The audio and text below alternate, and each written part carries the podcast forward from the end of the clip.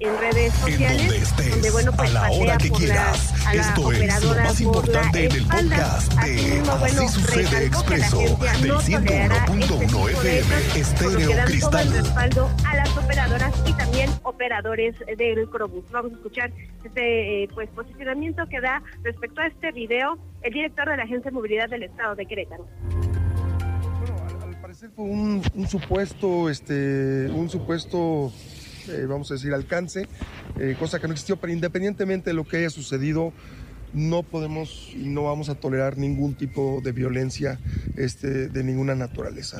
Sí, el mismo día se presentó una denuncia y el día de hoy se está presentando otra denuncia. Bueno, Juan Alo Santos nos daba eh, pues más datos al respecto de este hecho. Él dice que al parecer esta agresión derivó de un supuesto choque por alcance que se registró el pasado 20 de noviembre en la colonia Vistana al interior de una de pues una de las nuevas unidades de la ruta T03, la troncal T03. Bueno, también eh, comentarte que ante esta situación el gobernador Mauricio Curi también reiteró su respaldo y todo su apoyo a las operadoras de Crobús y bueno, recalcó que él el que se meta con ellas se mete conmigo y no las voy a dejar solas. Esta fue la información, Miguel Ángel. Gracias, Andrea Martínez. Estaremos muy pendientes. También queremos saber qué dijo el fiscal, porque hay previdencias. Ahí están los videos. No hay forma de que se escapen estas personas y deben ser castigadas, yo creo. ¿Qué dice el fiscal Teniente Mérida? Muy buenas tardes. Buena tarde, Miguel Ángel. Buena tarde a nuestra audiencia, dando seguimiento a esta agresión en contra de una operadora de Crobús. Te platico, pues, que ese día de los hechos, la misma operadora presentó su respectiva carpeta de investigación. Posterior, como lo hemos dado a conocer, la gente de movilidad presentó otra denuncia. Pues te platico lo que el fiscal general del Estado, Alejandro Echeverría Cornejo, dio a conocer esta mañana puesto que la operadora del Crobús, que fue agredida por dos sujetos, llegó a un acuerdo con uno de ellos. Esto luego de que circuló el video en donde se observa que la operadora de una de las unidades nuevas de transporte público fue agredida físicamente al interior de la unidad de la troncal T03 en la colonia Vistana el pasado 20 de noviembre. Escuchemos lo que dijo el fiscal general del estado de Querétaro. Mira, si es la misma persona que se atendió el día de antier, este, lo más seguro es que sí hubo una denuncia y se llegó a un acuerdo reparatorio en razón de que ella sí estuvo de acuerdo. ¿De qué tipo de acuerdo fiscal? Es decir, se, ella aceptó una cantidad económica como, como reparación del daño por las lesiones que sufrió, que fueron lesiones de la fracción primera, que no tardan en sanar en menos de 15 días y en razón de eso ella aceptó un acuerdo. Cabe destacar, Miguel Ángel, que se indicó que el responsable fue detenido. Esto tras la denuncia que fue interpuesta por la misma operadora y que al final aceptó un monto económico como parte de la reparación del daño. Es la información, Miguel Ángel. Gracias, teniente. Y este mismo personaje que detuvieron y con el que ya hubo un acuerdo económico, todavía el muy cínico se sube a la unidad y le quita las llaves del camión. Son unos verdaderos cobardes. Este par todavía golpean cínicamente por la espalda a la mujer. ¿Qué culpa tiene ella de que no hayan tenido ustedes educación? ¿Qué les pasa? Lo platicamos más adelante, vamos a otras cosas, porque también no hay buenas noticias. La obra de 5 de febrero, le tengo noticias de que el año que viene van a continuar los trabajos que van a quedar pendientes. Se les dijo. Porque le va a haber, ya lo habíamos dicho aquí, qué detallitos, ¿no? No, no, detallones nos están dejando. Detallones. El gobernador Mauricio Curi hoy consideró que algunos trabajos finales de las obras de reingeniería de 5 de febrero podrían concluir a principios del 2024. Mm, ¿Por qué? ¿Qué pasó? Todos preguntamos qué pasó. Ah, se presentó un problema en la construcción del paso a desnivel ¿A poco? que se encuentra a la altura de Tlacote. Hoy yo pasé por ahí y está atoradísima la cosa. Te di, desde tú ayer lo dijiste, está imposible el paso. Imposible, amigo. Yo todos los días voy a echar un vistazo ahí. Imposible está.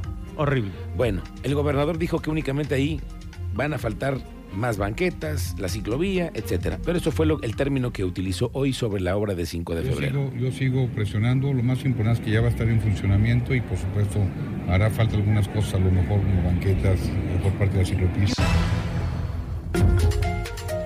Bueno, oiga, para que esté enterado van a comenzar a hacer una encuesta de cómo está evaluado el tema de movilidad en la ciudad, que las ciclovías, que los temas que nos interesan a todos, que va a ser parte de una consulta. Cuéntanos los detalles, Alejandro Payán, muy buenas tardes. Bueno, en un momento regresamos con él. Oiga, pues hay el tema delicado en el municipio de Querétaro por el tema de un fraude en los apoyos que se dieron en la pandemia a comerciantes.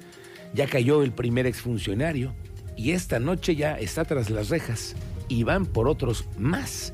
Ayer se hablaba de seis más. Un grupo de al menos seis personas más podrían ser sancionadas por posibles actos de corrupción en el municipio de Querétaro.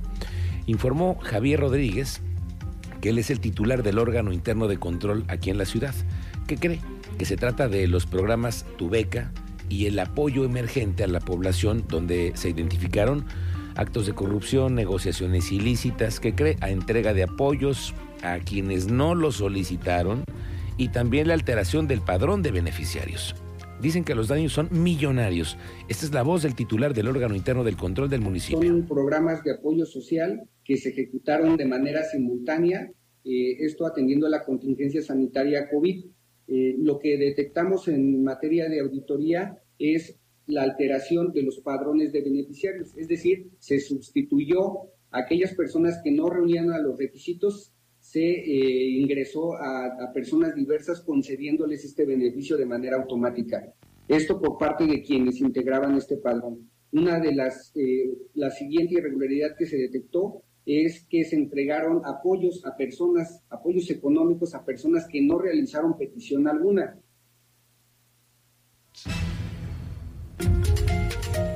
Oye, bueno, eh, le quiero decir que para los que viven en Corregidora, esta es una buena noticia porque el alcalde Roberto Sosa, que por cierto me dicen que está listo para ser parte de los que van a ir en las candidaturas a diputaciones federales por el PAN y va a volver a hacer campaña. Y lo vamos a ver pronto también solicitar licencia, separarse del cargo, eso ya lo hablaremos después, pero antes yo conocer algo que no va a haber el año que entra un aumento al predial. No, no se va a aumentar un solo peso en el predial en este 2024. Se aumentó el primer año de este segundo periodo de gobierno y el compromiso fue únicamente hacerlo en el primer año y en este año no se va a subir el predial. A pesar de la actualización de la tabla de valores. No, sabemos que la tabla de valores en corregidora se ha venido actualizando de manera histórica, es algo que nos, eh, nos conviene a todos los habitantes, el valor del, del suelo está subiendo, se está actualizando, pero el predial... El gobernador Mauricio Curi confirmó que hay cuatro empresarios interesados en comprar los gallos. Sí, sí, sí. Pues que al rato lo vamos a platicar aquí con Víctor Monroy, pero dio a conocer que ya hay pláticas con los directivos que lo que dicen es que quien lo compre tiene la obligación de dejarlo en Querétaro. Las personas que se han acercado, que me han dicho que están interesadas, todas ellas tienen la intención que se quede en Querétaro y en lo cual creo que pocos eh, estados tienen la posibilidad de tener un estadio como tenemos nosotros, y la- el apoyo que da el gobierno del estado, etcétera, y eso ayuda mucho también para que se quede en Querétaro. Yo he hablado con cuatro interesados.